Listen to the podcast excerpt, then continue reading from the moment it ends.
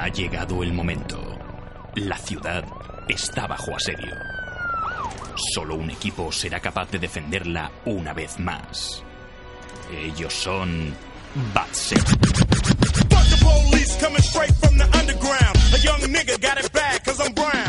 Hola y muy buenas a todos y bienvenidos a Batch que no, que es verano, que no tenemos Batch señales. Estamos Cancaneo. en GCPD.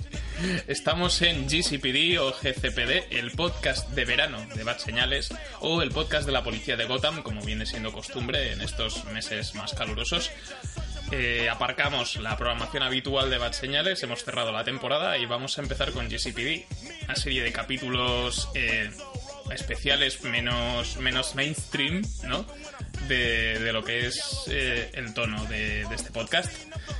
Y para inaugurar el GCPD tercera temporada vamos a hablar de una... fra- Ya es una saga, hasta hace un par de años era solo una película, pero aquello ha ido transmutando de forma bastante salvaje. Y vamos a hablar de Wet Hot American Summer, la película del 2001, la serie First Day of Camp y la nueva serie Ten Years Later, o 10 años después. Y para ello cuento con la sabiduría de Raúl Bauza, Walla Walla Hu, ¡Wala, wala, hu! ¡Wala, wala, eh! ¡Echue!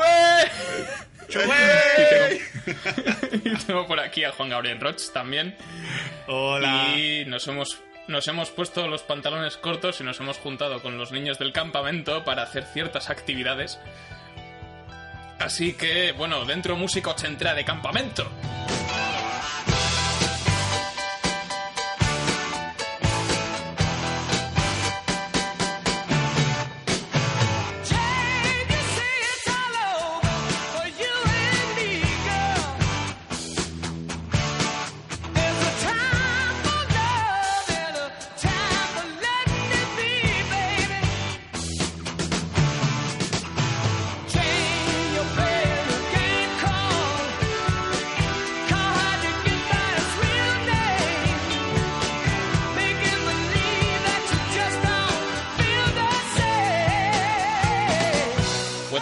Summer es una película del año 2001 dirigida por David Wayne y escrita por este señor y por Michael Showalter, que estos nombres no os van a sonar de nada, obviamente, porque no los conoce ni Cristo. Y en la filmografía de, de este señor tenemos la única otra película que nos puede sonar es eh, They Came Together, que en España se llamó Venís Juntos, que creo que se carga bastante el juego de palabras, pero bueno, ahí la tenemos, creo que se la podéis ver a través de... Creo que estaba en Movistar Plus, no sé si sigue por allí. Eh, una película con Paul Rudd y Amy Poehler, bastante curiosa. Y bueno, en el año 2001, eh, este señor se juntó con Showalter para hacer una parodia de, de lo que es las comedias ochenteras como las de. de estas. Sul sabe más que yo de estas. ¿Cómo se llama el hijo puta este de. El de Vacation, coño. Ah, y Manol, Chevy Chase, ¿te refieres? Ese. ¡Joder, sí! ¡Qué rápido eres! Sí, bueno, yo creo. eh, no sé si, si estás de acuerdo en que la en- podríamos englobar dentro de, de ese género de, de comedia.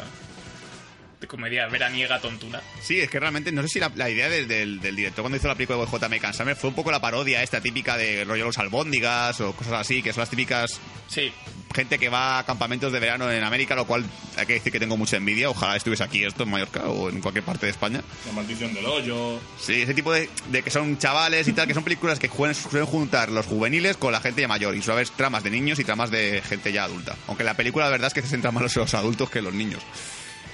Sí, hombre, en- tanto en la película como en la serie los protagonistas son los que son. Son los, son los, adultos, entre comillas. Sí, los monitores. Sí, que eso es parte de la gracia que tiene la película y es uno de, la- de la- de los conceptos que me hace que me parece más gracioso, que es que, o sea, se supone que todos los protagonistas que tenemos eh, están interpretados por eh, treintañe- bueno, veintimuchos, treinta y pocos en aquella, por aquel entonces, pero interpretan adolescentes de 15 y 16 años. Es que ya empiezas pero con eso. siendo, siendo autoconscientes de que el espectador sabe que es raro que haya treintañeros interpretando adolescentes. Entonces, Sí, es que realmente, Eh, hasta, hasta que no lo hace el- hasta que alguien te lo dice, en plan de, ah, tú que tienes 15 años lo sabrás mejor. ¿Y tú, 15 años? ¿Cómo cojones 15 años? Por eso es, es, eh, yo creo que es, forman parte mucho del tono que tiene toda la película y que luego va arrastrando en toda la serie y la que la hace una película tan especial porque yo la descubrí hace un par de años y la he visto como cinco veces ya. Joder. Me hace muchísimo- yo- me hace- que, que te enseñé yo, además, la película. Te dije, mano, mía esta es peli. Yo, por- Y la miré. para hacer este podcast, me la he tenido que ver ya por tercera o cuarta vez. Sí, que- que- Bueno, tenido, eh, que tampoco creo que ya lo has pasado muy mal viendo esta película No, otra no, vez. que va, lo he disfrutado. Y que yo realmente la película esta creo que no llegó doblada a España, me parece. No llegó en castellano, solo está en inglés. Bueno, si llega- se han Está doblada. Está doblada. Está, do- está doblada porque como Netflix compró los derechos de, de- de distribución para poder hacer la serie y tal, y la incorpora al catálogo de Netflix, está doblada al castellano. Ah, con, vale. los misma, con las mismas voces que tienen en la serie. Vale, vale, porque yo realmente me acuerdo de que yo la película la descubrí porque vi el, el, el trailer de la serie, que él salió en una página de internet y dije, esta serie que sale, que sale, sale este el eh, Paul Rudd y tal, sale el coño, o sea, el nombre de Bradley Cooper. Bradley Cooper, y dije, Bradley Cooper y Paul Rudd en una película juntos, ¿qué es esto? Y veo ahí mi Fowler por ahí y digo, esta, esta película no la he visto yo y a mí que me gustan las comedias de actores así famosos de Saturday Night Live, dije, esta película no me suena para nada. Y me la bajé, la vi y dije, coño, quiero ver la serie ahora, tengo curiosidad. Sí, es que además es, es eso, el reparto que tiene Hot American Summer, que luego se repite con algunas excepciones en, la siguiente, en los siguientes episodios, tenemos a nombres tan, tan conocidos como eh, Janine Garofalo, que esta es la típica mujer a la que ves en un montón de comedias y nunca te quedas con su nombre. Tienes a David Hyde Pierce, ¿no? Que era el, este era el hermano de Frasier. Sí, sí, el hermano de Fraser, eh, Niles, Niles. Hmm. Tenemos a Marguerite Mugo, que yo creo que la tenemos vista por algún sitio también. Paul Rudd, como ya has dicho tú. Christopher Meloni, que este tío me parece un crack. hace, le he visto tanto en dramas como en comedias y me parece un tío muy versátil. Me hace mucha gracia, me cae muy bien. Yo ahora le pongo cara, pero no, no sé en qué otra peli o serie la he visto. Man of. El Man of Steel es un Sí. militar. es que ¿Eh? Es, el, es el general de Man of Steel.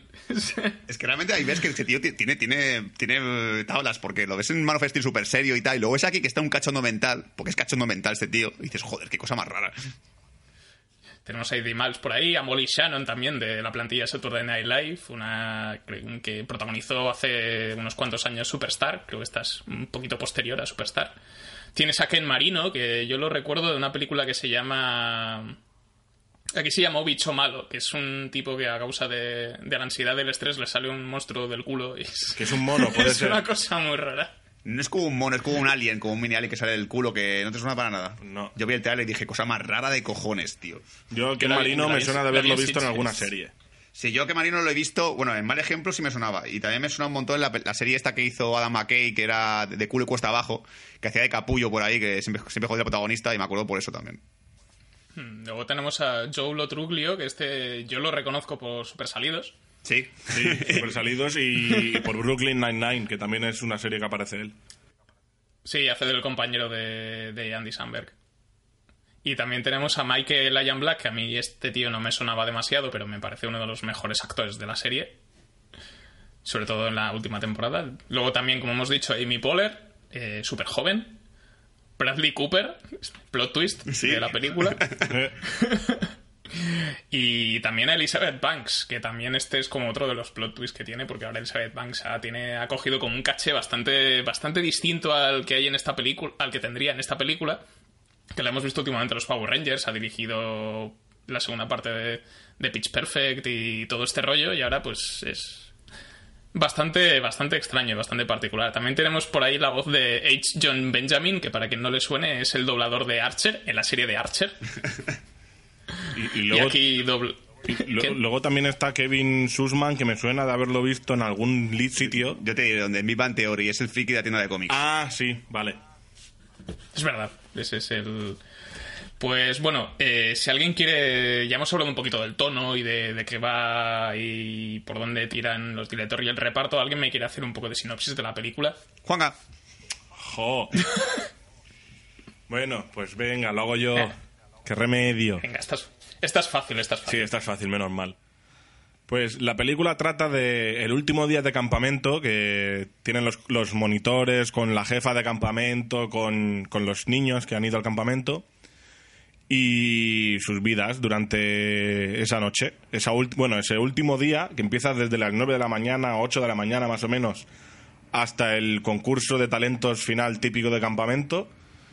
Y todo lo que pasa ahí ocurre en, en esas 22 horas, men- no menos, en esas... Bueno, hasta el día siguiente, así que realmente son 24 sí, horas. unas 24 horas. Sí, sí, sí. y líos amorosos, mm, problemas de con los niños y pero todo eso con un con un ambiente muy cómico, cómico absurdo y auto autometiéndose con ellos mismos. Sí, que creo que, creo que decirlo del tema del tono de la, pe- de la película.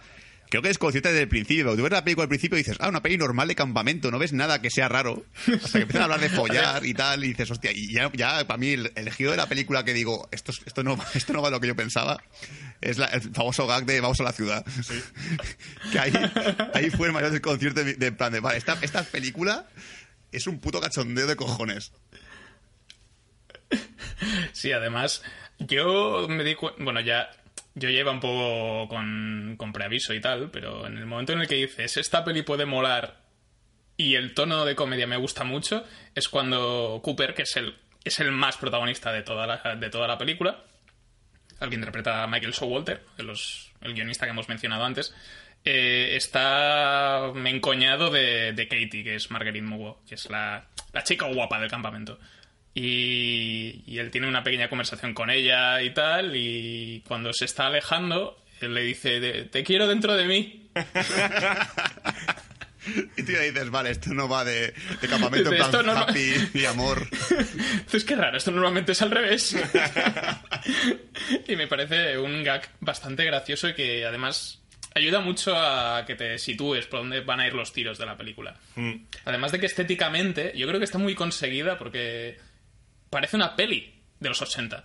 Sí, sí, sí, pero bueno, yo, eh, así como habéis dicho vosotros del, del aviso y del momento en el que veis el tono de comedia, yo vi, ta- también vine con preaviso, que sabía el tono de comedia que iba a tener esta película, pero en el minuto uno, en el de se despiertan los niños y dicen, venga chicos, tenemos que llegar a nuestra cabaña y están todos ahí que se reúnen en el campo de fútbol yendo cada uno a su cabaña, es en plan de, son niños de siete años y acaban de follar todos. bueno, follar, pillar, lo que O fuese. pillar, o sea... Pe- Petting o whatever. Sí, sí. Yo a, a los siete años eh, estaba yo en mi, en, en mi camita jugando a Pokémon y ya está. No, eso de, de estar en la cama de una chica no, no lo veía yo aún. O sea, fi- fijaros lo que ha dicho Manuel del tema de que película de los 80 y, y realmente es más moderna, que me acabo de dar cuenta de que es de 2001. O sea, cuando lo he visto en MVD he dicho, ah, de 2001. Yo hubiera pensado que, no 80 evidentemente, pero pensaba que a lo mejor sea de los 90 y pico, por ahí, que, es la- que, que esa es la película que hizo Paul Rudd en su vida. O mejor. Pero no, no supongo que, que Paul Rudd hizo cosas antes, imagino. Lo voy a, lo voy a mirar. Bueno, sí, eh, Paul Rudd antes, yo recuerdo de en Clueless, fuera de onda, que era el hermano de, de la protagonista, no me sale el nombre, de, de Alicia Silverstone, era el hermanastro. Por ejemplo, esta peli es del año 90, y esa peli es del 90 y 93, creo. Sí, pues estoy viendo, creo que Paul Rudd 95. mierdas tipo mucho más que amigos, las normas de la casa de la sidra, cosas así. Así que sí. Cuando, cuando, iba, de, cuando iba de guaperas. Sí, que no sé cuándo Paul Rudd puede ser un guaperas, pero bueno. En Wet Hot American Summer. Sí. Sí, aquí es, es, es un- la, creo que es la película con la que puedes reconciliarte con Paul Rudd. Porque antes de que nosotros viésemos Wet Hot American Summer, odiábamos a Paul Rudd. Lo recuerdo perfectamente. sí, sí, sí, yo lo odiaba. Y entonces en la escena en la que el personaje de Janine Garofalo, de Beth, que es la jefa de, de monitores, le, le obliga a recoger la comida que ha tirado al suelo. Y ves todo ese acting de Paul Rudd en plan... ¡ah! Con, la, con, la, con la espalda arqueada hacia atrás. Que, que a mí me Ahí recuerda ya un poco... dices, "Va, me caes bien. Cuando, cuando tu madre te pedía algo y te da mucha presa hacerlo y hacía un poco en plan de... ¡Ah, venga! en plan vago. Y eso lo he hecho, ¿eh? Ah, Sí, venga, te- cojo el plato, vale, venga.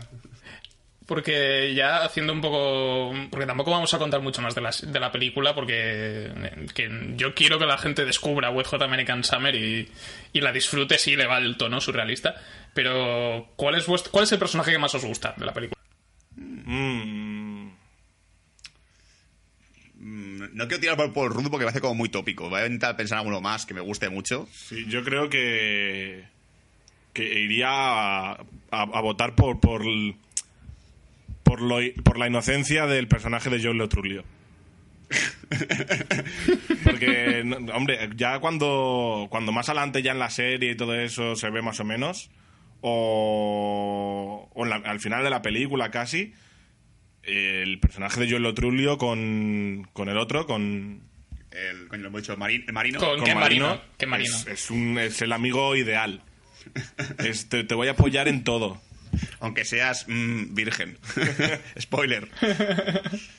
No, pero sí, yo creo que la película, a lo mejor te diría que me, me cae muy el personaje del gordo, sobre todo porque sobreactúa un montón. O sea, me me acuerdo ahora mismo de la película, el- cuando están en, la- el, en el concurso de talentos, y aparece el monologuista este, que también es el Cooper, que hace chistes de mierda, y ves que el tío se escoge en plan, ¡Ah, ja, ja, ja! y dices, pero qué falso que eres, cabrón. Sí, sí. El tío no Pero es puede que se está respirar. Pero es que se ríe muy fuerte. Sí.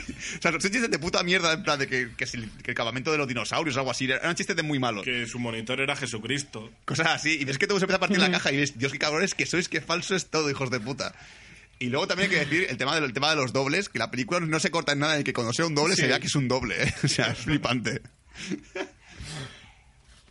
Pues yo a mí el personaje que más me gusta en la película, eso sí, porque luego según van avanzando, cuando vayamos avanzando el personaje por favor todo va cambiando porque tienen tratamientos distintos, diría que es, eh, yo diría que es Cooper. Es el protagonista y es un poco típico, lo que pasa es que es tan fácil empatizar con él. Sí. O sea, yo empatizar, con el que más empatizo es verdad que es con Cooper. Pero ahora lo, lo he vuelto a pensar y aunque no forme parte del elenco principal, el, el mejor personaje para mí es Jean, el cocinero. Yo con Jean creo que me he reído en toda escena que aparece él, incluso película y serie. Voy a echarme barro en el culo. ¿Qué? ¿Qué? que Ahora si voy a nos llenar el importa, voy a enrollarme con esta nevera. ¿El qué? ¿Qué? Crema de pito. Voy a enrollarme con esta nevera. Fascinante. Y además, sobre todo porque Cooper, aparte de que me recuerda un poco a mí a veces con hablando con las tías, la escena que tiene con, con Katie en el, gran, en el granero aquel extraño con tengo frío, toma mi, cha- toma mi camisa, uy, ahora tengo frío yo, de, ¿quieres que te devuelva así? y así- me parece tan delirante y tan maravilloso. Y, también, y la secuencia de montaje que tiene con, con el cocinero Ah, sí, el de- con la música ochentera y entrenando para poder recuperar a su novia, o sea, a su chica, es tan, tan de los 80 y tan de, tan de la tan paródico y tan genial. Y cuando están jugando, creo que están haciendo las carreras estas de, de quitarse el pañuelo, no me acuerdo cómo se llama este juego. Que se tropieza y está Katie por ahí y le saluda y él le saluda con cara de imbécil a cámara lenta. Tío del suelo. Que me recuerda a Zombie Walking Dead, el de la bicicleta en la primera temporada. sí, o sea, yo, Es, es esa. yo creo que la película, el momento en el cual me conquista es con su final, tío. No, no voy a decir cuál es el final de la película, sí. pero yo recuerdo que, su- que en las pocas veces que he visto la comedia me he levantado y he aplaudido cuando terminaba el final. Yo, yo advierto, la gente que la vaya a ver, con el final, mm, mucha gente, yo entre ellos, me sentí muy identificado con Cooper. Sí. Sí, yo también. Lo, pe- lo peor de todo es que no me enfadé. Exacto, yo, no yo tampoco me enfadé, fue como, jo, a mí también me pasaba. Luego pensaba y digo, es que, es que tampoco le falta razón, ¿sabes? Sí, sí, es que son menores, ¿sabes? Que tienen 16 años supuestamente. Sí. es muy gracioso. Que además es muy curioso porque el personaje de, de Abby, que lo interpreta Marisa Ryan, que no la hemos mencionado porque no es un personaje muy destacable, que es la con la que se quiere enrollar Víctor y que luego cruza medio estado corriendo en chanclas pa- para, acostarse con ella. Se supone que ella tiene 12 años. Es- ella tiene 12 años. Sí, sí, o sea, eso es el giro de la, de la serie después, pero joder, cago en la puta, ¿eh? Me parece fascinante luego cómo lo recuperan más adelante, que luego ahora lo mencionaremos. No sé si queréis comentar alguna cosa más de, de la película, más allá de recomendarla. A ver, yo la recomiendo, pero creo que se, es- entiendo que a lo mejor a gente que no le gusta el tono, porque es muy absurdo, ¿sabes? Yo creo que un punto en el que no es tipo hot shots tampoco, no es tipo humor de, ese- de ese- de frase, frase y momento absurdo, sino es más de situaciones que te vean giros así sin venir a cuento, que tiran siempre a lo cómico y son un poco así como, vale, me he quedado como muy desconcertado, pero me ha hecho gracia. Y realmente es un tipo, un tono de comedia que pocas veces puedo- he visto. Yo no puedo decir una película que sea parecida a esta, la verdad. No, me- No, yo es que creo que es novedad. Para mí es novedad el tipo de comedia. Sí, sí, es que no sé si tampoco comparado un poco con tipo serie B, porque tiene cosas muy chorras en plan, yo qué sé, es lo que he dicho de los dobles, que se nota un montón, o tonterías muy, muy en plan de niño pequeño, a veces son giros que realmente son cómicos, que son te quiere meter la sorpresa, pero también te mete el giro cómico. No sé cómo explicarlo. Sí, yo creo que el truco está en que el desarrollo de personajes es está tratado de forma bastante natural, bastante bastante creíble hasta cierto punto. Menos el del personaje de Molly Shannon con el, en la clase de plástica, que aquello es. es acojonante. También me, es una, es una, es una de, mis, de mis subtramas favoritas. Sí, ese niño se me hace un puto Oscar, joder. y. Pero es, es eso, el, el, tratamiento de personajes es más o menos normal, pero tiene. como tiene esos saltos de tono y esas cosas absurdas hay como un. tiene como un, un, toque y un tono muy surrealista y muy raro que, que yo creo que hacen que, que, si te gusta la película, te flipe. Que como me pasó a mí. Y nos pasó a todos. Y le pasó a Netflix porque lleva dos temporadas. Creo que ya no habrá más para mí. ¿eh? Podría haber, tío. Tampoco, tampoco hace falta que hagan muchas más. ¿eh? O sea, yo me. O sea, no sé hasta qué punto se puede dilatar la coña. Vamos, no, a, vamos a, tener cómics ahora dentro de un par de años, pero no sé.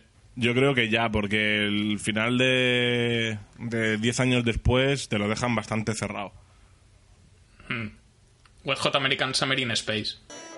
Yeah.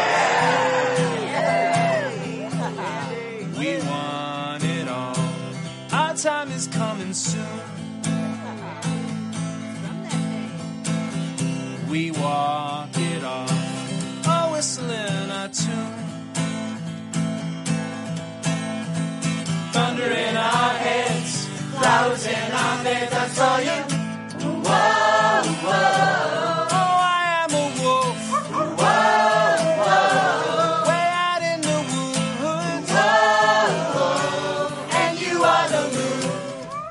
Seguimos en GCPD, el podcast de verano de Bad Señales, el podcast de la policía de Gotham, y estamos en nuestro especial Wet Hot American Summer y vamos a meternos en el tema de las series.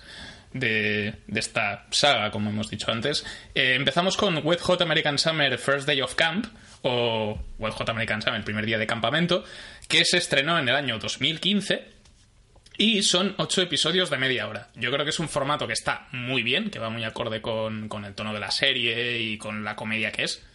O sea que es una decisión bastante sabia. Y bueno, esto, la gracia es que es una precuela de. o sea que ya. Es, es una precuela de la película del 2001, pero son los mismos actores interpretando los mismos personajes. Entonces tenemos aquí una selección de pelucas que me parece fantástica y que hace la mitad de los gags. Entonces, Sul, si quieres explicar un poco de qué va First Day of Camp, aunque creo que tampoco lo tendrás muy difícil. Sí, la verdad es que no es nada complicado. O sea, la película ocurría el último día de campamento, esta básicamente es el primer día de campamento. Entonces puedes ver un poco cómo se conocieron los monitores, cómo empezó a abrirse este club de monitores y tal. Eh, cómo van llegando los nuevos monitores también, tipo la coño, por ejemplo, el personaje de de Amy, de, Amy, de, de Abby, Sí, la, eh, coño, se me, se me la, de Elizabeth Banks, coño. Ah, vale, entonces esa es Roxy. Lindsay. Lindsay, que como entró en el club y tal, y luego realmente descubres, pues, yo qué sé, todos los pequeños giros que había absurdos en la película empiezan a cobrar sentido en la, en la serie. Y creo que en parte de la serie, aunque no he contado mucho la sinopsis, es que une un poco a poco eh, lo que es la, serie con la película. Y ves que poco a poco los personajes, ves por qué se interrelacionan entre ellos, por qué estaban así al, final de la, película primera, porque se, se, gustaban y todo el rollo. Mm. Y no sé, la verdad es que subtramas hay tantas que no sé qué subtrama decir primero, porque estamos, tenemos aquí hasta el presidente de Reagan, así que imagínate. Interpretado otra vez por el guionista. Sí, por Show, Walter, Show Custer. Show Walter. Show Walter. Show, Walter. El, show, el, hombre show, el, alter show. Sí. Sí, yo creo que la, premisa principal que mueve toda, toda la temporada de la serie es que el personaje de Beth, de Janine Garofalo, eh, descubre, junto con su marido, que interpreta a John H. Benjamin, que en la película era una lata de verduras parlante, aquí es una persona. Primer plot twist, eh, que luego lo de la, descubriremos porque es una lata de verduras parlante y todo este rollo. Eh, encuentran una. junto con otro personaje que tampoco salía en la película, que lo interpreta Jason Fassman, encuentran una, que el gobierno echa vertidos eh, tóxicos cerca del campamento. y que esa toxicidad puede, puede acabar llegando a los niños y tal y puede acabar con todos. Esa es la premisa principal y, y lo que vamos viendo según van avanzando los episodios. Luego salen, vemos cómo salen al exterior y tienen unas jaranas legales con otros personajes que vamos viendo. Aquí tenemos, más allá de los que ya conocíamos, eh, tenemos otro, otros actores también de, de, de talla estratosférica como es Lake Bell interpretando a Donna, que es la primera novia de Cooper, que dices, ¿qué? ¿Cooper tenía novia? Giro. Otro giro, tenemos también a, a, Sam Levine, que es el típico tío que, que, te suena, que interpreta a Artie, que ya hacía la voz de Artie en la película. Artie es el niño que hace.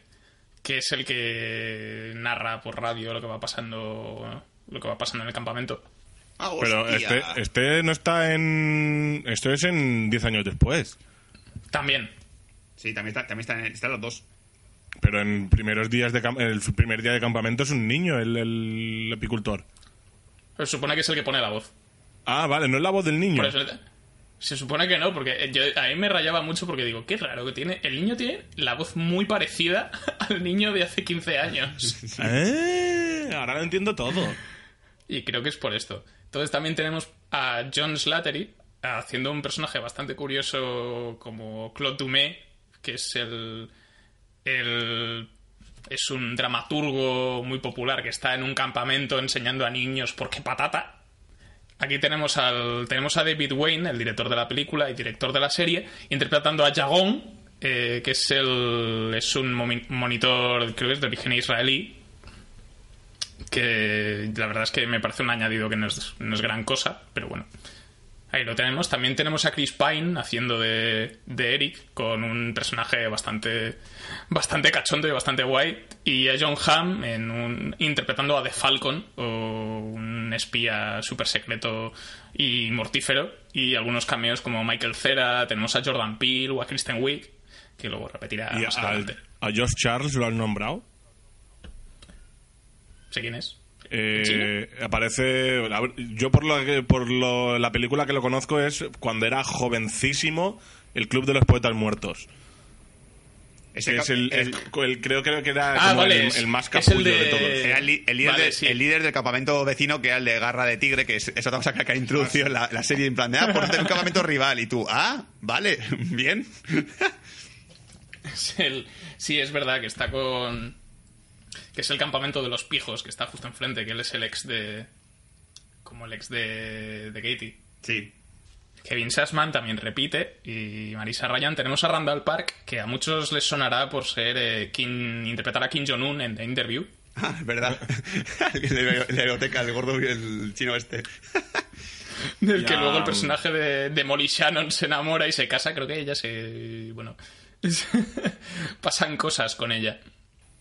Y luego también Bastante está locas. Rich Sommer que Sul y yo ya lo conocemos como el pesado de Netflix Sí, sí, sí. Si no sabéis quién es, es el, el- el- aparece en Glow también, hace del, del novio de la rubia de Glow. Aparece también en Love, también, que hace el personaje del ex de la rubia de, de Love. y ya luego fuera de Netflix aparece en Mad Men que es el como el, el gordito perdedor de la empresa Joder. Yo lo llamaré para siempre el pesado de Netflix, porque aparte a mí es un actor que me parece muy soseras, en general, me parece un poco soso, y no sé por qué Netflix hace, hace tantas películas, tío. También aparece en El Día de la Novia, que es de Netflix también. O sea, ese, tío es ese tío debe ser vecino de alguien de Netflix, que aparece en todas las putas series que hay allí, y es como en plan de, bueno, venga, ¿qué serie hacéis ahora? Pues puedo hacer un cameo. ¿Necesitáis un gordo? Pero bueno, continuando con el tema de- del libro de la serie y tal, eh, como ya he dicho, el Festival de las Pelucas, a mí me, me llama especialmente la atención la de Christopher Meloni, porque no tiene nada que ver con, su, con lo que llegaría a ser su pelo real, supongo. Aparte de que el personaje es totalmente distinto al que, al que, al que vemos en la película. Y creo que aquí, aquí sí que es mi personaje favorito. Sí, porque realmente lo ves, en la, lo ves nada más en el primer capítulo y dices, vale, ¿cómo puede pasar este hombre de ser ese a ser el que sale la peli? Y, Sí, sí, y ves sí. la evolución de la serie y dices, vale, me va, va cuadrando la cosa. Yo eh, eso quería destacarlo, que es flipante, o sea, el guionista no sé si vuelve a ser Showalter, Sí, creo que sí. pero es, es flipante cómo consigue eh, explicar todo lo que está pasando en la película, cómo lo explica todo en esta serie, que dices, vale, por ejemplo, lo que hemos dicho antes, ¿cómo coño llega Mitch a ser una lata de verduras? Te lo explica. ¿Cómo llega a ser el cocinero el que era? Todo, todo. Está todo súper bien conectado. Que creo que realmente ahí es donde ves que el, que el director o el guionista es- están súper fumados, súper flipados. Porque claro, al, al final de la película había una, una, una escena post-créditos, o sea, al final de la peli, en plan de, bueno, nos vemos dentro de 10 años. Y decía, sí, venga, vale. Y no sé por qué, cuando hace la serie, en lugar de hacerlo 10 años después, que sería lo normal, porque ha pasado tiempo, está todo el mundo viejo, dice, oye, ¿y si hacemos la gilipollez de que es el primer día de campamento y aunque estén todos más viejos, hagamos que sean más jóvenes? O sea, realmente es, es de- decir, te complicas un montón la vida, pudiendo hacerlo más sencillo, pero solo por el gag cómico, por ver de repente a Cooper, que está como una puta bola, con una peluca asquerosa. O sea, que encima, encima no, no solo está como una puta bola, encima ese guionista se, le gusta putearse a sí mismo, porque aparte de estar como una bola, se ponen disfraces ridículos, como un sombrero de a, lo, a los las de Gasarroses, un collar que no le cabe en el puto cuello. Luego, La escena de Señora Dogfire es brutal. Cita de señora, es fantástico. Sí, yo creo que aquí ya como que abraza más el tono surrealista que tenía la película y cada que según va pasando los capítulos tienen que tener una escena en la que, en la que se les vaya mucho la olla.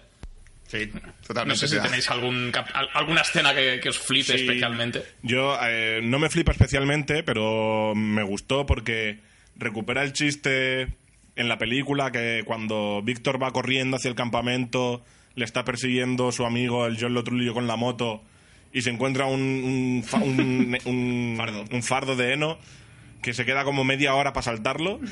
Me encanta el momento que en la serie está perseguido, siendo perseguido por el cocinero, que se encuentra un árbol y hace exactamente lo mismo y lo recuperan súper bien. Y, y- y ahora, alerta spoiler, cuando hablemos ya del 10 años después, lo recuperan otra vez. O sea, ver el cocinero corriendo, persiguiendo al otro, de, de esa forma de correr, o sea, me parece genial. Súper alegre, en plan de, te, te voy a matar, y va el tío corriendo, pegando saltitos, que encima se nota un montón, que debe tener una plataforma debajo, porque camina muy rápido. Y dices, ¿a qué le están llevando con grúa o algo? Porque camina como muy raro y se mueve muy rápido el escenario. No tiene ningún sentido. Seguro. Y luego a mí hay una subtrama que me, que me hace mucha gracia es la de la de McKinley y Ben, o sea, Bradley Cooper y Michael Ian Black, Ian Black que en- eh, vas viendo poco a poco cómo se van conociendo y cómo se enamoran y tal. Me- aparte de que me parece muy gracioso ver a Bradley Cooper en un papel así otra vez y que afeitado parece un Ken, Sí, sí. Parece un muñequito. Yo, eh, Yo me parece decir- bastante entrañable. yo solo quiero decir la de...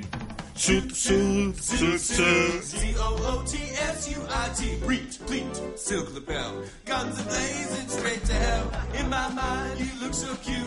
Wrapped up with your arms around my suit, suit, suit, suit, suit. Sí, a lo mejor yo diría que, que a mí me pasa un poquito, que esto no sé si os pasa a vosotros, que a mí, la, a mí la película se me hace mucho mejor que la serie, la primera temporada al menos, porque la, eh, la subtrama del teatro se me hace muy pesada, tío, pero muy pesada. A mí lo del tío este, el actor este que, que, viene- que hace como el que viene de Broadway y tal, Logan Saint Bogan. este es muy coñazo, se me hace muy pesado, no me hace mucha gracia esa trama y la verdad es que me realiza, porque encima le da, le da mucho peso en los capítulos. A mí se me hizo súper pesado, tío, está todo tío en plan de guau. Y también la subtrama de los niños tiene su gracia, pero es tan tópica que realmente no sé por qué la metes, lo del niño este judío que llega y se enamora de la chica. Que lo único que me da es para, para el niño pelirrojo, que es el típico niño que hostiable, pero me hace mucha gracia. Sí, yo también tengo ese problema, que lo único que me falla de la serie es que la subtrama de los chavales me parece la menos interesante. Sí, y también Porque es, es la, eso. es, la más norm- es la más normal también. Sí, la ma- bueno, la más normal a veces incluyen un poquito de trama de Abby, que es la niña de 12 años que cambia, ya veréis por qué cambia. Que me, encanta porque en teoría tiene sentido, es una chavala de 12 años que se está liando con niños de 12 años. Pero claro, es una chavala de 12 años interpretada por una mujer de 35 liándose con niños de 12 años de verdad. Es súper raro, ¿eh? Me acuerdo que es que es súper raro la película, cuando se meten en, el armario con el chaval, el de la gorra, el niño, el hijo a, Blake, no sé cómo se llamaba, el, el niño es como, bueno, no quiero ir, y dices, pero tío, es una mujer muy mayor, da mucho miedo. Pero eso. Y a mí también me sobra un poquito la trama de los niños, porque no es una trama rescatada de la serie, digo, de la peli. En la peli no, no se ve nada de los niños. Y tampoco tiene importancia para la temporada de 10 años después. O sea, es una trama ahí que se puede olvidar.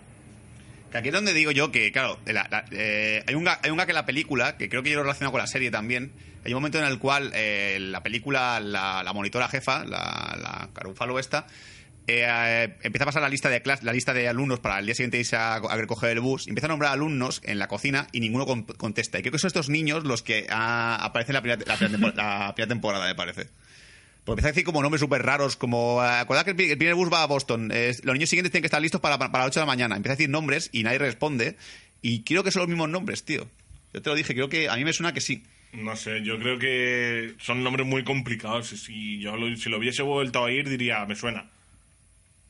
Sí, puede ser, no sé. Yo estoy ahí, en- creo que la conexión a lo mejor es esa, porque realmente esos niños no aparecen en ningún momento. O sea, hay- también hay monitores que no aparecen en la, en la, película, aparecen en la serie, que han metido nuevos y tal. No digo la, la segunda temporada, sino también la primera, que aparece una chavala con nariz así como un poquito más grande y tal, que es, que es el club de este que va con el gordo.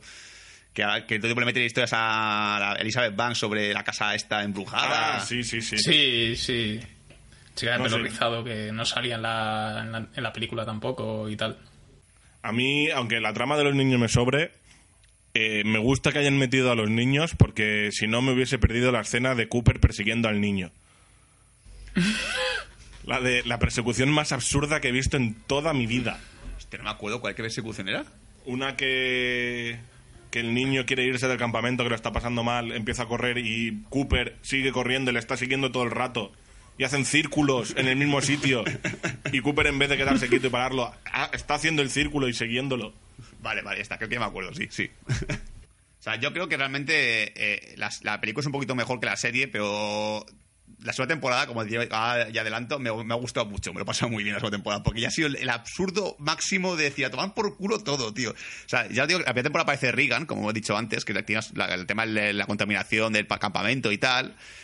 Y ya es una trama de por sí súper tonta. Luego la, la van haciendo más grande todavía en la segunda temporada. Y dices, ¿pero qué está pasando aquí, tío? ¿Qué es que es esto? ¿Qué estoy viendo? Sí, es que yo creo que, que consiguieron superarse con la segunda temporada. Porque esta, la serie me parece bastante divertida, pero es eso, como ya hemos dicho, la subtrama infantil y, y alguna cosilla más no es tan guay, pero tiene gags muy divertidos y ver a gente de cuarenta y pocos haciendo de adolescentes, yo creo que siempre hace gracia. Además, Paul, Paul Rudd está desatado en la, en la serie.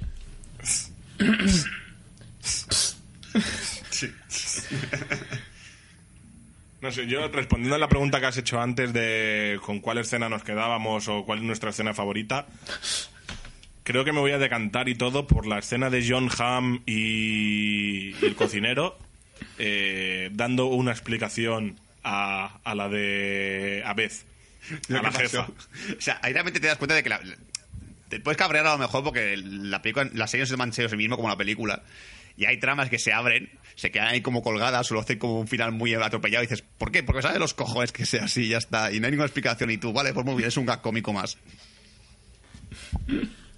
Porque aquí en la en First Day of Camp, el personaje que más os mola, yo ya he comentado que era el que era el de Christopher Meloni, pero no sé a vosotros si ha cambiado vuestra percepción de la película a la serie. Yo me quedaría con el cocinero. También, ¿no? Como Sí. Manol. Eh, no sé, la verdad es que eh, Bradley Cooper me hace mucha gracia también con la subtrama que tiene. Pero sí, a lo mejor te diría, también, también diría que... No, diría Cooper a lo mejor, porque me sigue haciendo mucha gracia que, se- que haga de, de joven cuando está más gordo. Es que realmente hay actores que es que la, la gracia también de la, serie, de la serie es ver la, la serie después de ver la película y decir, vale, está envejecido bien, está envejecido bien, está envejecido como el puto culo, o sea, fatal. Sí, o sea, Paul- Rudd casi no se nota el cambio. Katie, que Sí. es la mogó, tampoco se nota el cambio. Se notan algunas pequeñas arrugas, pero sigue estando buenísima. Y luego está Cooper. Elisa- Elizabeth, Elizabeth Banks está mejor. Sí, Sí, sí. O sea, creo, creo- creo que tiene hasta más pechos. Mira, no te digo más. Esta mujer ha operado algo porque la he visto con más pecho. Y, y yo que sé, incluso la enfermera está igual. La enfermera está igual. de hecho, Y Molly, Shannon está un poquito más. Se le nota un poquito la, la edad que tiene, pero Molly Shannon está, está casi igual. Y luego, aún así, aunque Cooper cambie brutalmente, porque es el cambio más brusco, creo que la que va empeorando de peli a serie y a segunda temporada es la de Abby. O sea, en la película dices, bueno, tiene un polvete. Luego en la primera serie es como, ¿qué le ha pasado? Y en la segunda serie es, deja de meterte drogas. ¡Deja la heroína! No, y además, también Ken Marino, interpretando a Víctor, me parece que el tío también está exactamente igual. Sí. Sí, sí, la misma cara, ¿eh? La misma cara de. O sea, el tío no tiene una puta arruga más. Está igual el tío, ¿eh? Está igual de manzado, incluso porque es un tío que, que ya por sí la película Sí. estaba fuertecito y tal. Aquí sigue igual de, cachas y la segunda temporada sigue igual de cachas. O sea, este pavo creo que ha ido gimnasio toda su puta vida. No ha dejado nunca. ¿Alguna cosa más de, de esta temporada? No, para nada que. Y bueno, lo que, lo que ha dicho tú, el cambio de, lo de Chris Pine, me parece que es una. Que, que- creo que es Chris Pine haciendo el papel que ha hecho en su puta vida. Porque yo, Chris Pine. Yo he visto en películas cómicas cómo acaban tu jefe, pero aquí pone una voz en plan de súper pasado de. Yeah, we have to do like this. Y dices, ¿pero qué le pasa a este hombre la voz? y creo que te, te hace más gracia por ser Chris Pine haciendo un papel como muy, muy fuera de su órbita eh, que, que otra cosa. De rockero pasado de vueltas con un, con un temazo, porque es un temazo que sonará al final de este podcast. Así que escuchadlo entero porque sonará ese temazo al final del podcast. Pero el, el largo, por favor, el de, el de la serie, no el de la peli. Sí. Bueno, acabo de ver que, que Chris Pine, yo me acuerdo que lo vi en, en una película que se llama Stretch de, de Patrick Wilson, bastante curiosa, que hacía también de, hacía de superestrella drogada y tal, pasada de vueltas con muchos tatuajes y una peluca así estrafalaria, que es un personaje un poco parecido, este me gusta más. Y ahora estoy viendo que sale la nueva temporada de Angie Tribeca, salen tres episodios haciendo de médico. ¿Qué dices? Hostia, tener que ver la coña. Ahora, te- ahora tengo hype, me tengo que poner al día. Ay, yo, tengo no una pregunta relacionada con una cosa que has comentado antes. Eh, tema pelucas, ¿con cuál os quedáis? O sea, tú y Manuel te quedas con la del cocinero. Eh, yo creo que es la, la peluca que más me gusta. Hombre, la, la que parece más de verdad. O sea, yo, a, mí, a mí me colaba, ¿eh? No, yo- creo que me quedo con la de Yarón, porque, como le dije a Sul, cuando vi la foto del actor, o sea, que es el director de la película, y lo comparé con Yarón, fue en plan de, pero, pero, si está calvo. Sí, está calvo y muy feo, además. O sea, ya, ma- Yarón tampoco es guapo, pero dices, joder, más o menos con el pelillo y tal, tiene pinta así norm- normalita, por decirlo así. Pero es que lo ves en la ficha de IMBD dices, este hombre está muy feo, ¿eh? Está muy mal. O sea, es- creo que es la primera vez que veo una peluca que sienta bien.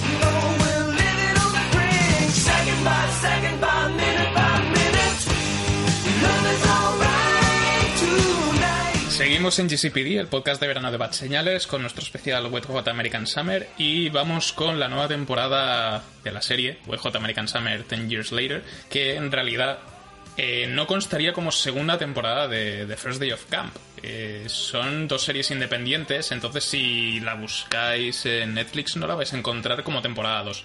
Tendréis que... la- os las veréis por separado por alguna razón, aunque en realidad están conectadas entre sí, al igual que son consecuentes de, la película. El orden no es especialmente... Bueno, es que además el orden por el que... de, de- de coñas y referencias tiene muy en cuenta lo que pasó en la temporada anterior, entonces lo que nosotros recomendamos desde aquí es verlo por orden de, por orden de estreno. Porque si no os vais a perder y vais a decir, pero... pero tú no estabas muerto y cuando digan de quién habla, pero si no me suena de nada. Y tendrás que, cuando lo veas hacia atrás dirás, "Ah". Sí, realmente creo que si alguien ve, ve la edición después, ha visto la anterior, se va a quedar con una cara de desconcierto de qué coño es esto y qué estoy viendo, tío. ¿Qué es esto? Sí, sí. ¿Qué es esto? O sea, mensaje, con- mensaje desde JCPD. No veáis Wet Hot American Summer 10 Years Later sin haber visto nada anterior. O sea, aunque te lo pongan como serie mm, individual, no vais a entender una mierda si la veis individualmente. Sí, yo tenía un- una compañera de Somos Spoiler, Marisa, que, que estaba a punto de... quería ver la nueva y por eso se iba a ver First Day of Camp y le dije, a ver, estabas en una peli, mírate primero la peli y si te gusta la peli, mírate la serie. ¿Y se vio la peli ya? ¿Le gustó o no le gustó? Todavía no lo sé, estoy... ya os diré cosas, espero que ¿Pero sí. esto qué es? ¿Qué puta mierda es esta? Bueno, pues Hot American Summer 10 Years Later, como bien dice el título, es una secuela es una secuela de la película, no es una secuela de, de la serie como tal, sino que retoma, retoma la trama donde acabó la película 10 años cuando dice nos veremos 10 años después aquí quedamos a las 9 no a, la- a las 9 y media no mejor quedamos a las 9 ya que- para estar a las 9 y media ¿por qué no quedamos a las 9 y media para estar a las 9 y media? Porque yo a las 11 tengo algo. pero ¿cómo lo sabes? Entonces, la serie empieza desde allí. Diez años después se reúnen una vez más en el campamento Firewood para eh, recordar viejos tiempos, abrir viejas heridas y todo lo demás. Y ahora so trabajo en una discográfica, yo trabajo en un videoclub y cosas así muy de los 90, muy graciosas. Y vuelve a ser eh, unos días en el... Esta vez vuelve a ser otra vez un día en el campamento, estando todos juntos, eh, reubicados y con... Y con varias tramas, entre ellas la principal y la más importante, que es la de Beth, Janine Garofalo, que tiene está planteándose vender el, el campamento. Y entra por ahí otra vez el expresidente Ronald Reagan con, con el presidente George Bush padre. Que creo, que creo que debo decir que yo, yo, yo George Bush padre no he visto mucho, pero hace muy bien, ¿eh? Sí. Creo que George Bush era un poco así. Me acuerdo que yo he visto vídeos y tal, esto me, haciendo discursos, y es un, hablaba, un po- hablaba un poquito así, con voz de pito. Hombre, era Yo lo único que, re- cristejano. yo lo único que sé de yo único que sé de George Bush padre es el capítulo de los Simpsons. Sí, exacto. Y con la participación de Clinton. También. que no se parecen nada. ¿no? Y... Fantástico. Pero bueno, yo creo que, que la serie en general es bastante superior a, a First Day of Camp porque sí que hace bien en abandonar la subtrama de los niños del campamento y da protagonismo a otros personajes que en la serie, anteri- en la serie anterior no tenían tanta presencia como es eh, Amy Pol- bueno, Amy Poehler tenía cierta presencia, pero aquí como que su subtrama con el personaje de interpretado fantásticamente por Jay Courtney. Sí, que Courtney ha vuelto, chicos. ¡Sigue Eh, vivo! eh, recuerdo- viéndole recuerdo eh, cómo me sentía al ver Spartacus, que el tío lo teníamos por ahí interpretando a Barro, y decía, este tío me cae bien, es un buen actor. Luego hizo cosas. Demasiadas cosas en la frase. Cosas que no le pegan nada. Cuando hace de tío majete, de buena persona, pues te lo crees, está guay. Y luego también tenemos por ahí a... ¿qué? Y cuando hace, hijo, y cuando hace hijo a McLean ya dices, ¿qué cosa es esta mierda? Cuando hace de tío serio, puta mierda. Jay Courtney, haz de tío simpático. Tenemos también a Laisa Milano. Qué guapa que es la tía. Sí. ¿eh? Joder, estoy siendo buena esa mujer. está yo, yo- el, el- de hecho, el otro día, ahora un Kit Kat, estaba con mis padres comiendo y mi madre puso una película de estas típica Antena 3 por la tarde y estaba la, la otra embrujada, la que no es china. La, la gordita. Eh, a ver, tienes a Prue Piper Phoebe. Pues Piper. Piper, la que menos cosas ha hecho. Eso. Pues estaba Piper y está igual que cuando hizo la serie. Y, Alisa Milano está igual o mejor que cuando hizo la serie. Entonces yo empecé a sospechar que son brujas de verdad. Ah, Es incluyó una la serie. bruja. ¡Bruja! ¿Y qué hacemos con las brujas? Quemarlas. ¡Quemarlas! Entonces también tenemos... Lo curioso también aquí es que meten personajes nuevo- nuevos que en teóricamente son antiguos porque son monitores que ya estaban en el campamento y lo trampean de una forma bastante rancia pero que es muy acorde con el tono de la serie que en este caso tenemos a, a Sarah Barnes que interpreta a Claire y tenemos también a Mark ¿Cómo se llama el Furstein. que hace eso? Que Furstein, interpreta, que interpreta a Mark, que se supone que son pareja y llevan desde que se conocieron en el campamento saliendo juntos y demás. Eh, su trama que aprovechan para que el personaje de Zack Orth, que es el tío del que se quejaba solo antes con que se ríe muy fuerte y muy falsamente, aquí tiene una trama propia relacionada con estos dos personajes. Y la verdad es que es una trama que a mí me sorprendió que me gustase tanto. A mí me gustó. Más que nada- Tengo, tengo que decir que el personaje de Mark me sobra, pero Mm. la trama me gustó. Es que Ma- Mark tiene cara de caerte mal de por sí. Es que el tío dices, ay, este, este personaje me da hasta rabia y todo de verlo. Y, eh". y- y la peluca le queda fatal. Sí. Qué pelazo. y también tenemos que añadir una sustitución en, en esta serie. Porque, es spoiler, ya sabes. por- es que en realidad, bueno, es que ya lo ve- O sea, cuando ves el tráiler ya sabes que no. El personaje que no de está. Ben, que. eh, está, pero no está. Sí, digámoslo así. Cosa muy rara. Dejémoslo así, es una situación muy divertida y que yo acepté muy gustosamente, también tengo que decirlo. O sea, me parece que está muy bien resuelto. Sí, a ver, yo, es lo que decíamos antes. O sea, te pones a ver la serie esta sin haber visto nada y con el chiste este que aprovechan para explicártelo, dices, va, hasta aquí, no aguanto, no tiene, no tiene sentido.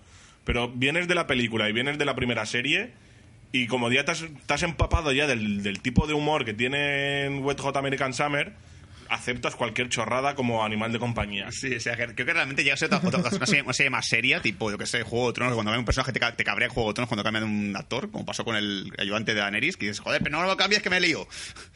Pero aquí realmente, como sabes cómo es la película de por sí, cómo es la serie, que tiene un tono cómico, cuando, cuando te hacen esto de cambiar un personaje o de meter injertos de gente que no estaba antes, te tomas más como un gag que otra cosa. Es como, vale, hecho gracia, venga. Lo- como he dicho, también te hace el tema de los dobles, que aquí cada vez es más cantoso. Porque aquí cada vez que hay una escena de acción, los dobles son, lo- son lo contrario a ellos, ¿eh? Eh, esto es pe- pequeño spoiler, no voy a decir por qué, pero hay un momento en que la de manualidades pelea contra la, contra la enfermera. La pelea allí, de repente se ve la enfermera con un brazaco de hombre que hace culturismo. El señor con peluca. sí, un brazo de señor culturista, con la peluca por delante, mirando hacia abajo, que dices, vale, eh, no han intentado disimular para nada el doble. Esto es cachondeo ya. Es, lo- es lo típico que dices, ¿para qué, ¿para qué disimular si me hace, me hace gracia? Venga, hazlo así.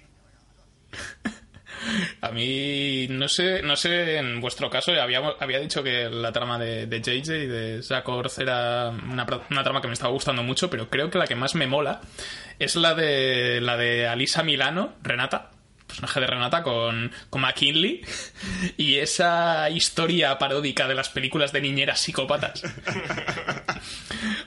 Me pare- Aparte de que es, es un es un subgénero que está muy extendido, ya lo sabemos, en las TV movies y tal, y soy bastante fan de la película La mano que me hace la cuna, me parece una película muy guay.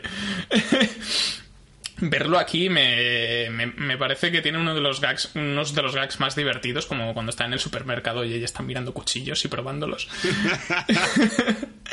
y el personaje de McKinley también se aprovecha muy bien y creo que adquiere cierta dimensión. Acabas empatizando con él a pesar de lo ridículo que es todo. Y creo que está muy bien. Sí, antes de que haga la pregunta, ya, ya- ya te respondo yo. A mí, el mejor personaje que me gusta la segunda temporada es el McKinley este, el- el- esto, porque tiene, tiene...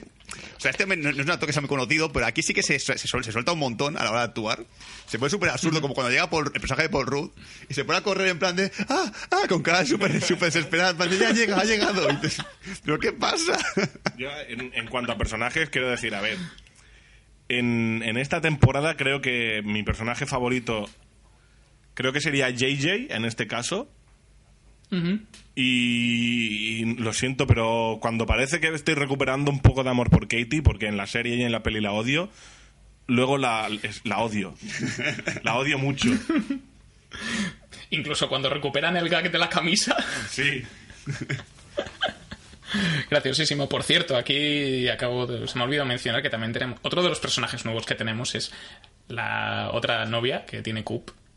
Cooper, Ah, en este caso. Ma- Sí, ma- Maya, es, eh, Maya Ers- Erskine. Erskine. Que interpreta a Ginny, que es, la, como ya hemos dicho, la, la prometida de Cooper y que está metida un poco con calzador, pero eh, yo creo que está bien jugado porque eh, no sé si es spoiler o no y me lo guardo para después, pero mejor me lo guardo y ya en todo caso después ya veremos. Pero es una subtrama que creo que, que acaba- la acaban explotando bien, igual que la, de, que la del personaje de Paul Rudd con, con el personaje de Skyler Gisondo de Dix, que es como el nuevo chuleta de- del campamento y tienen esa especie de rivalidad de viejo contra joven, castres, ¿no? Básicamente. Sí, sí, un poco ese rollo, sí. Es castres. Sí. Solo que aquí me hace mucha gracia. Sí, Skyler Gisondo me parece un tío súper gracioso. O sea, le veo, está pasadísimo y, y funciona muy bien. Y luego hay, eso- hay una cosa que me sorprende, que este no tiene nada de importancia en la serie, que es el amigo de Dix, el, el gafas con melena, Sí, que este chaval es un chaval Disney, el típico sobreactuado y no sé qué, y aquí actúa bien. Es como, bueno, actúa bien dentro de lo que cabe, sale en dos segundos, pero se nota que no es tan sobreactuado como nos ha mostrado en todas las series Disney de las que sale. Y además también, bueno, no sé, Juan, creo que me has dicho personaje favorito. ¿Tienes alguna subtrama que te guste más? O sea, ¿está relacionado con el personaje o...? Eh, la subtrama, a ver... mm, es que la subtrama de, de Jean, del cocinero, no lo consideraría subtrama, pero me, me- me- parece brutal. Entonces, subtrama, subtrama, sí me gusta la de JJ. Sí, yo creo que creo que puedo afirmar con toda con toda ¿cómo se dice? Afirmar con toda ah, no sé qué palabra es la que tengo. Convicción. Convicción que yo seguramente seré el cocinero de mayor. Acabo en una caravana Sí. con esos pelos y Sí. que soy yo de mayor, mirando en un vaso. me parece una definición de personaje brutal. Yo, también, ahora que has dicho lo de las tramas y el cocinero, también me gustó mucho la importancia que le dieron al, al ayudante, al pinche, al pelirrojo, con, ¿no? Sí. con peluca también. sí, pues sí, con peluca muy bestia. Pero eh, a- además de que le dan un poco más de importancia que en, la- en- en los proyectos anteriores, la trama también me interesó bastante. Ah, sí, está el... Sí, yo creo que está bien. Y el, también, no sé si os ha pasado que a mí, Josh Charles, en esta temporada, que es el que interpreta a Blake, el, el líder del campamento vecino, el de Garra de Tigre, me hace mucha gracia ahora. Y su peluca también me fascina. Sí, sí, otro, otro juego de peluca muy bonito. Aunque mi peluca favorita, mi peluca favorita de esta serie es la de Ken Marino. Porque lleva la permanente falsa. Hostia puta, ¿eh? Pero es que eso, eso, eso, se debe quitar como, como un casco, ¿eh? Lo que tenéis puesto. Y en, y en algunas escenas se nota su pelo de verdad asomando por la nuca. Aunque la, la, peluca de Chris Pine tampoco, tam- tampoco es mala. Está ¿eh? muy guay. Esa está, esa está, esa, esa mola porque son rastas. Esa es Eh. guay. Bueno, spoilers, Bueno, pues. Sí, ya, yo creo que ya podemos ir cerrando la parte sin spoilers de la nueva serie de WJ American Summer, Ten Years Later. Eh, os la recomendamos muchísimo, sobre todo si os gustó la película y la serie. Esta es un, si es un cierre de, de la serie, yo creo que es un cierre muy bueno, muy satisfactorio y muy divertido. Y seguramente os muréis de amor porque mientras la estáis viendo no os habíais dado cuenta de lo mucho que echabais de menos a los personajes, que es lo que me pasó a mí.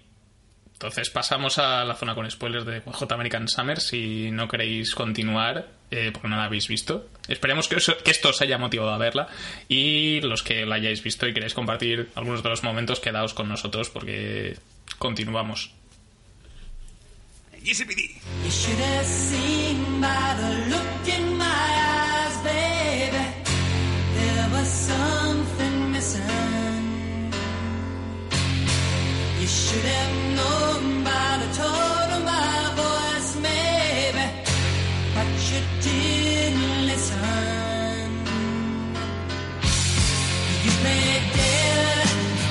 But you never bled.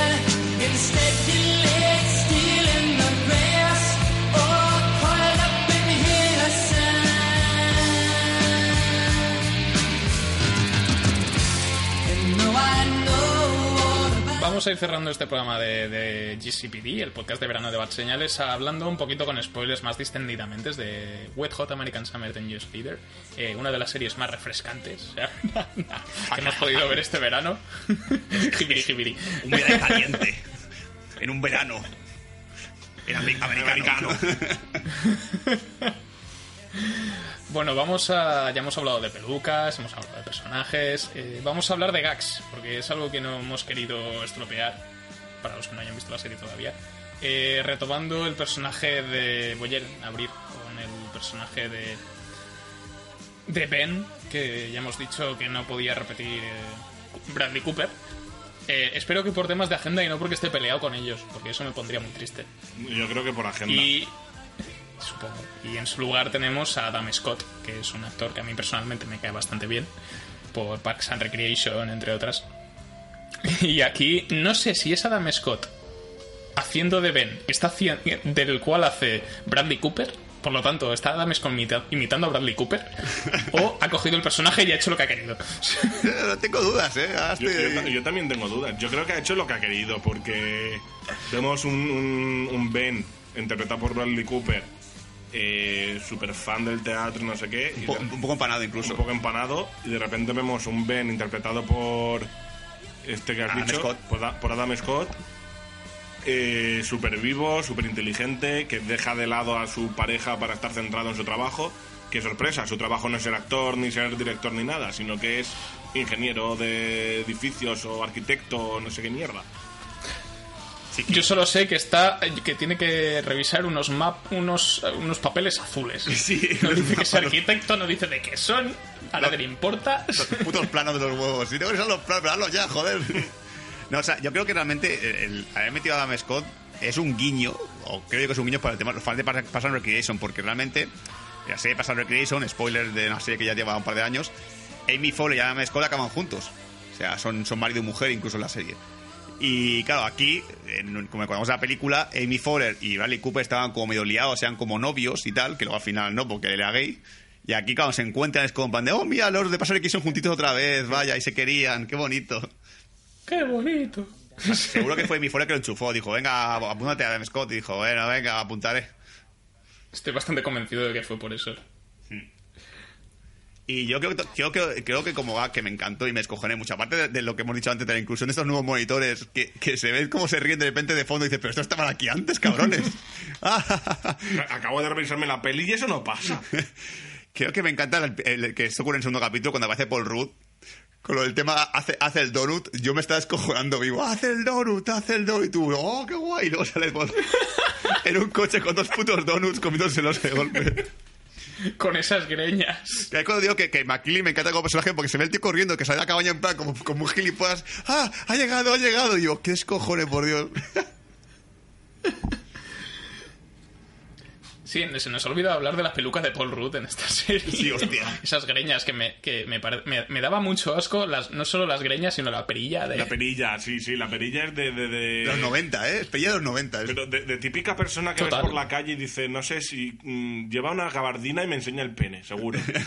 Sí, yo, yo creo- tengo que decir que creo que hay actores que realmente. eh, haces, haces esto esta es una temporada de que es un poco complicado por el tema de agendas, porque sí que te das cuenta de que hay, persona- hay actores que sí que se han apuntado así completamente, pero hay a veces que, que hay personajes que se aparecen en un capítulo y dices, esto debe ser porque a lo mejor no podía. O sea, el personaje de Yolo Truglio hace ese gag tan tonto de llegar al campamento y, y ponerse a dormir.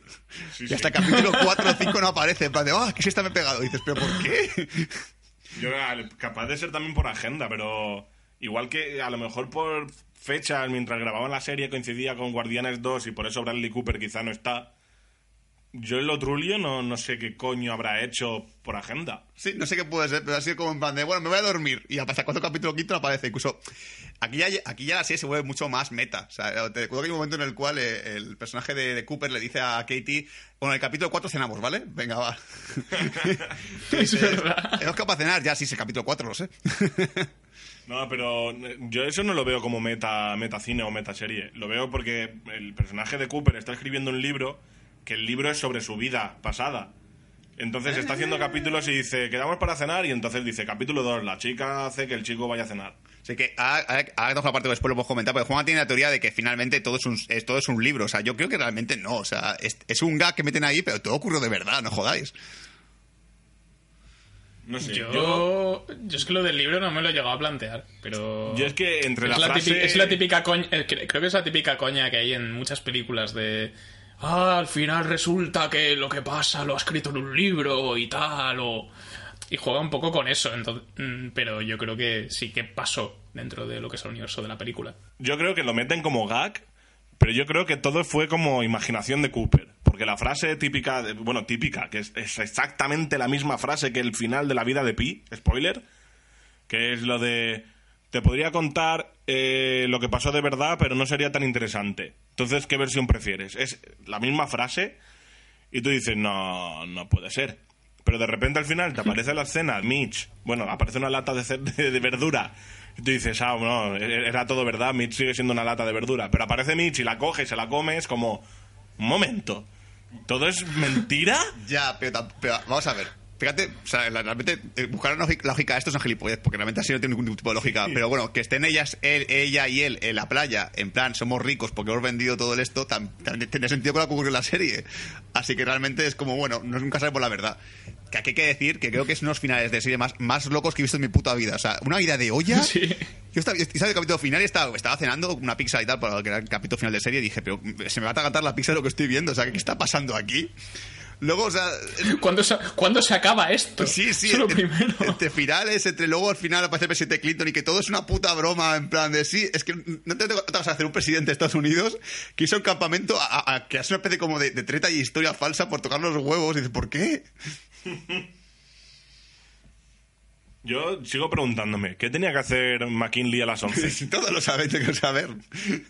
¿Pero qué era eso? No, no te lo puedo decir. Yo qué sé, Oscar, eh, el final, que el típico final feliz, pero que se ríe un poco de ese rollo, porque ves que todo el mundo es feliz en el final, que están todos en el restaurante comiendo y tal. Es como, vaya, ¿a ti cómo te va? Ah, yo, yo una pico para Sundance. Oh, qué bien, chicos, acabamos de casar. Oh, se acaban de casar. Esto, esto tan empastillado, tan falso, que dices, joder, me está cantando este final porque es súper tonto. Qué absurdo es todo. Que ahí, en el final, para mí está el, el mejor gag de, de la serie. El de, parece que, que Andy, o sea, Paul Rudd lo está solucionando con su mujer, con su hijo, y dice, os presento a mi mujer y mi hijo, que queremos empezar de cero y arreglar las cosas. Bueno, os los dejo aquí, yo me voy. Y se pira. ¡Hala! ¡Para vosotros! O sea, y, bueno, y- y a nivel de tramas, creo que la trama que más me ha gustado también ha sido la de la niñera. O sea, la niñera me es cojono vivo, aparte de que está... Esa cojona es brutal. Está el, ya solo la coña de que se la carguen y la entierren los dos. Y luego cuando están todos, que el presidente, el expresidente Reagan, que les dice que era una broma y que todos eran actores, y los va llamando y al final, y, llama a Renata y no viene. Y, y, el- y McKinley mirando a su marido. Es que te he ah, es que McKinley está, está este hombre, está- ojalá haga más comida porque me ha encantado como actor de cómico ese tío. Pues la cara típica de no digas nada, no digas nada, sonriendo, como cada despistado de ah, no viene, no viene, vaya. Y no hemos, no hemos hablado también de la subtrama de, de Víctor, de Ken Marino, Con- donde con Donna. por fin pierde la virginidad Sí. con Donna y con Yagón eh, en una de las secuencias más espeluznantes de sexo que he visto nunca. Sí, Qué puto miedo, ¿eh? Pero miedo puro y duro, o las sea, máscaras dan muy mal rollo, qué tío. siniestro, joder. Que, Y es que las veía y decía, pero ¿por qué? ¿dónde están sus ojos? que, que haya al el puto gag a, a nivel sonoro de cuando se saca la polla, el ruido ese que haya gelatina, que se saca el rabo, que está como colgando. También el gag de. A ver, déjamela ver. Se la enseña después de haber follado, se pone a bailar y dice: Ya, ya te la puedes guardar. Sí, sí, ahora está ajada, la, ve- la veo, la veo usada, está, está, más, está más desgastada. está- has perdido virginidad. que yo pensaba que iban a recuperar el- la subtrama de estos dos juntos con Abby y que se van a enrollar o algo y que iba, iba- iba a ir por ahí la, la serie, pero al final no. Y Bueno, final se como que... Sí, se casan, pero no dan pistas Ya, casi no. de, de que eso podría suceder, ¿no? Es una de las sorpresas finales. Bueno, es como mira también el final de JJ que al final no se queda con la chica y me parece como muy triste porque tú es un gilipollas y dices, ah, pues no sé, al final no se queda con la chica, pero como tiene la película del Sundance, pues ya está feliz. ya. Pero lo que, que quería. También lo que me alegró es un- una coña que, que hacen con Yarón, que no aprovecharon en, en la primera serie, que es que cuando habla no se le entiende una mierda. Y es como... Sí. eh, we gonna- Dice Donna, de repente lo repite y se queda todo el mundo... Ah, que, que eso es lo que ha dicho él. Y, también recuperando algo que he dicho antes de sin spoilers, que no quería petar. eh, la trama de Coop con, con Katie.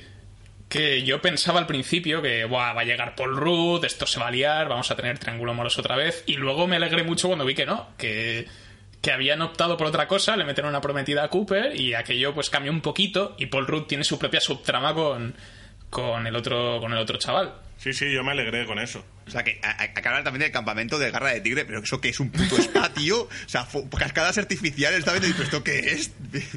¿Qué cojones, macho? Aquí hay pasta. Hijos de puta, los putos millonarios, ¿sabes? Con, el- con el spa y todo. Que ves a, a Kristen Wiig improvisando, no sé qué coño está haciendo. me empieza a mi recital de música, pero ¿qué se está pasando aquí?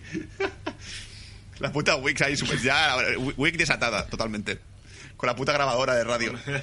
Y creo que también hace un poco la referencia a que, a que, la- a que los 90 ya, ya, ya empezaba la gente a volverse gilipollas porque ves que todos los niños ya, en lugar de jugar, está con los putos Wallman todo el mundo. Y es como, joder, hoy en día se con los putos móviles igual. Y el, también la recuperación de los personajes de Chris Pine y de Jason Schwartzman, que como recordamos estaban muertos y ahora son y ahora son cyborgs.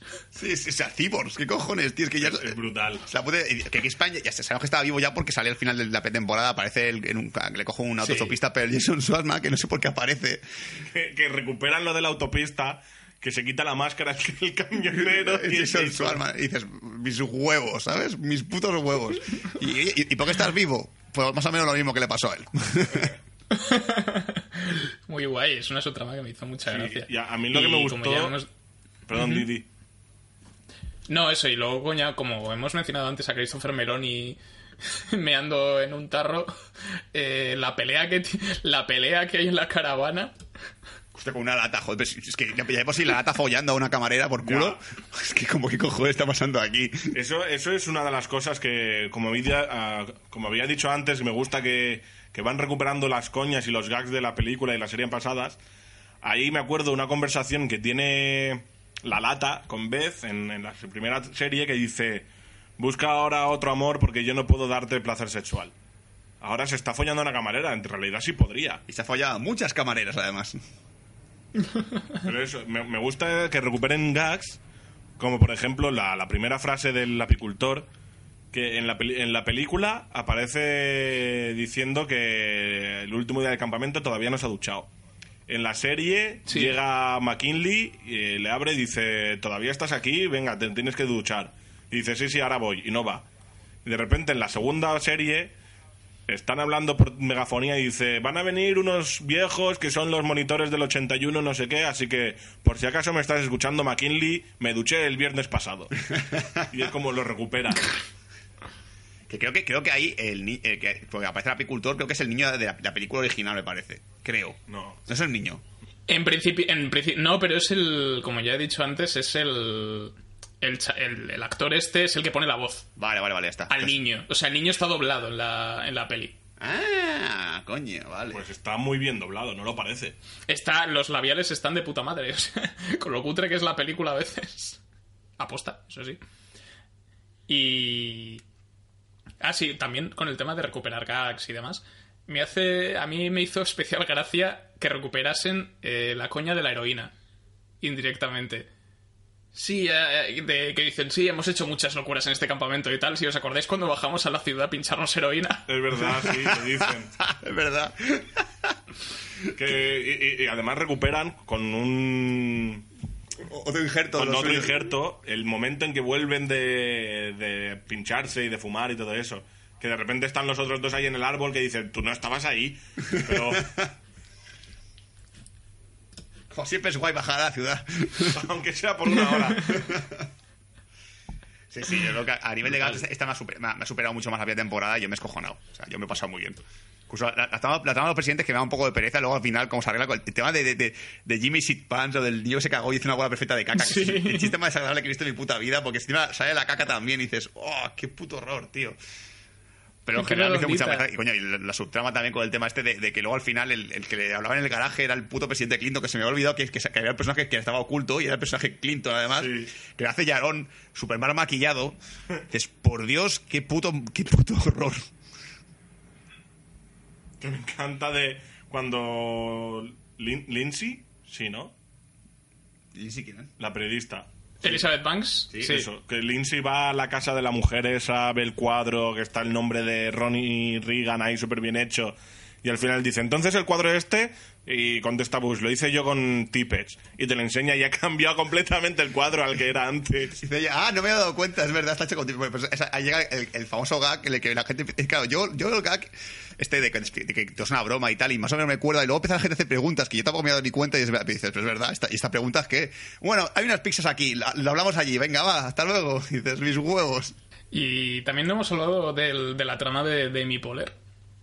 Ah, de Susie, ah. con- hemos mencionado de pasada a Jay Courtney, pero eh, yo creo que también es un- la trama de ella es más interesante que la temporada anterior, me parece Sí. a mí. Sí, eso sí. Pero así me sigue pareciendo un poquito. eh, es que lo de Jay Courtney. A lo mejor por ver a Jay Courtney haciendo un papel cómico y tal, está guay. Sobre todo porque tiene pinta de australiano muy fuerte. Pinta de, de flipado de la, de la vida. Y luego se queda un poquito como en plan, ah, Ya acabó su trama, vale, pues acabó el capítulo. Creo que el capítulo 5 o 6 ya se cierra la trama esta. Y es como, ah, pues vale. Sí, se cierra en el 6. Eh, sí, se cierra en el 6 y en el 7, que es el baile, eh, está eh, Amy Fowler un poco tristona. Hostia, ya, ya, ya me acaba- me acaba de venir un caca a la cabeza que me gustó mucho. El de la. Cuando se va el personaje de, de, de- de llegar a Ufalo a recuperar a la chica, que va a esta cena de pijos, la puta mesa de los quisales, de, de los, de los vasitos. Mira que es un caga muy tonto, que cada vez que sale alguien, volcaba la mesa con los putos vasos puestos con champán, Ah, qué, oh, qué bueno. que luego aparece el Hostia, es verdad. Y luego aparece el profesor que se va y no, no, lo, no lo tira y luego coge la vuelta y dice, bueno, lo va a tirar igualmente. Ay, Dios. Y también el, el cameillo que tiene que tiene el, el ex el marido de, de Beth, de Garofalo, como ya hemos dicho, el hermano de, de Frazier, ahora vamos a ver el nombre del actor. Ah, sí, Niles, que luego al final es, es como en plan el, Sí. el que... El, el- el de la NASA. Es el de la NASA, que es como en plan de, ya, ya está, ya, ya terminó el cameo, se quita el bigote falso y dice, bueno, venga, venga, hasta luego. Y se lleva un Emmy. Tiene un Emmy en la pared. Es verdad. Que ves el Emmy que ganó con Fraser y dice, bueno, venga, hasta luego. Y se lleva. Que además es, es eso de, de hola, ¿qué tal? Eh, ¿Me puedes ir?" que, que hay- tiene una conversación súper tonta que hace que él cuelgue Así y no de- le puedan pedir nada. ¿Qué, qué era? Todo bien, sí, todo bien, hasta luego. No, no, no. Le dice algo como. ¿Trabajas en la NASA? Hijo, sí. Y creo que dice, ah, vale. Y, Así de. Pero no tengo tiempo para hablar de eso. Y dice, ah, bueno, venga, hasta luego. Y cuelga. Venga, vale. Que, ese cameo ya te por sí es genial. Pues, es- realmente es el que falta de cameo, porque, bueno, falta mejor. ta- También faltaría el personaje de que no no hemos comentado de Michael Cera, pero como Michael Cera está muerto ya y esta vez no está vivo, Michael Cera se ha muerto de verdad. Sí. Porque me gustaba, porque era un abogado niño, me hacía mucha gracia. Sí, luego tenemos. Y luego Nina Hellman, que es la enfermera que aquí ha pasado a convertirse en una especie de, de villana con giro. Sí, sí. Que es el topo del campamento. Todo. Y ya llega la, la famosa pelea de la cocina que hemos dicho antes, que estaban ahí pegándose con, con dobles muy feos, la verdad, pero bueno. Sí, yo creo que en general lo- me ha gustado mucho esta temporada y creo que el final está cerrado y por mi parte está bien. Yo si Sí. continúan me gustaría, pero realmente no sé cómo puedan continuar. La actualidad, Como no hagan una serie del, del restaurante Firewood, que sería una mierda. No, no, creo que esto no va a continuar ya porque creo que ha creo que el final está claro que es para cerrarlo y decir, no, esto no sigue.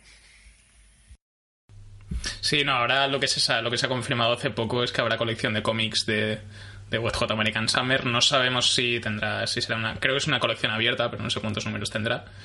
Y está ambientada durante. O sea, unos. eh, durante los días de campamento originales. O sea, después del First Day of Camp y antes de la película. Vale, o sea, yo eso sí me los pillaría, porque si te ríes con la serie y la peli, yo creo que con los cómics te vas a reír también. Si tiene, si están por ahí los guionistas supervisando, les han dejado participar, yo creo que puede tener mucha gracia. Además, Cooper sale flaco otra vez. Sí, Sí, sí, que sale de la portada. A lo mejor pilla poca adelgaza. A lo mejor, eso, es verdad.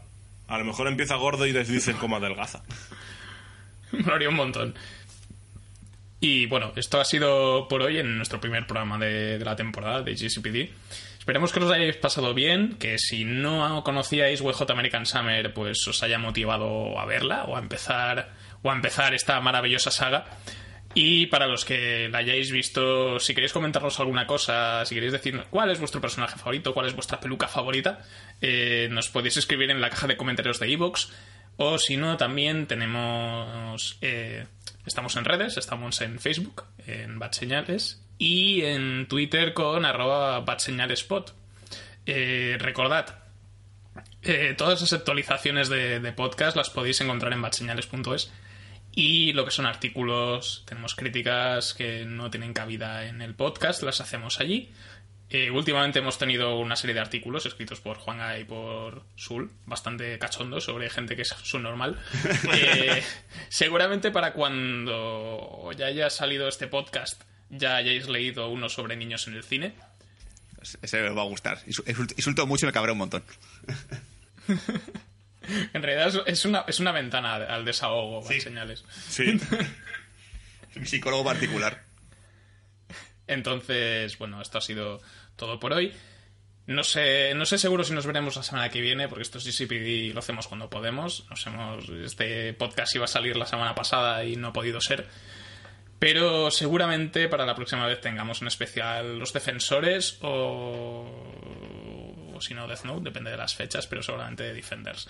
Así que nos vemos en el próximo programa de GCPD. Hasta pronto. Adiós.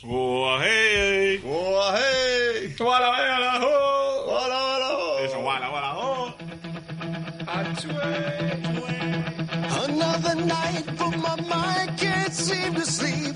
The morning light puts the fire back into me.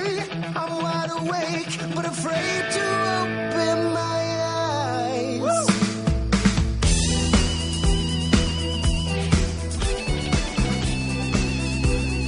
What are we doing?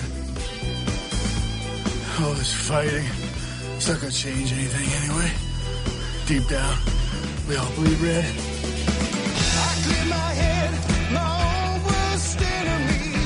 We aren't so different after all.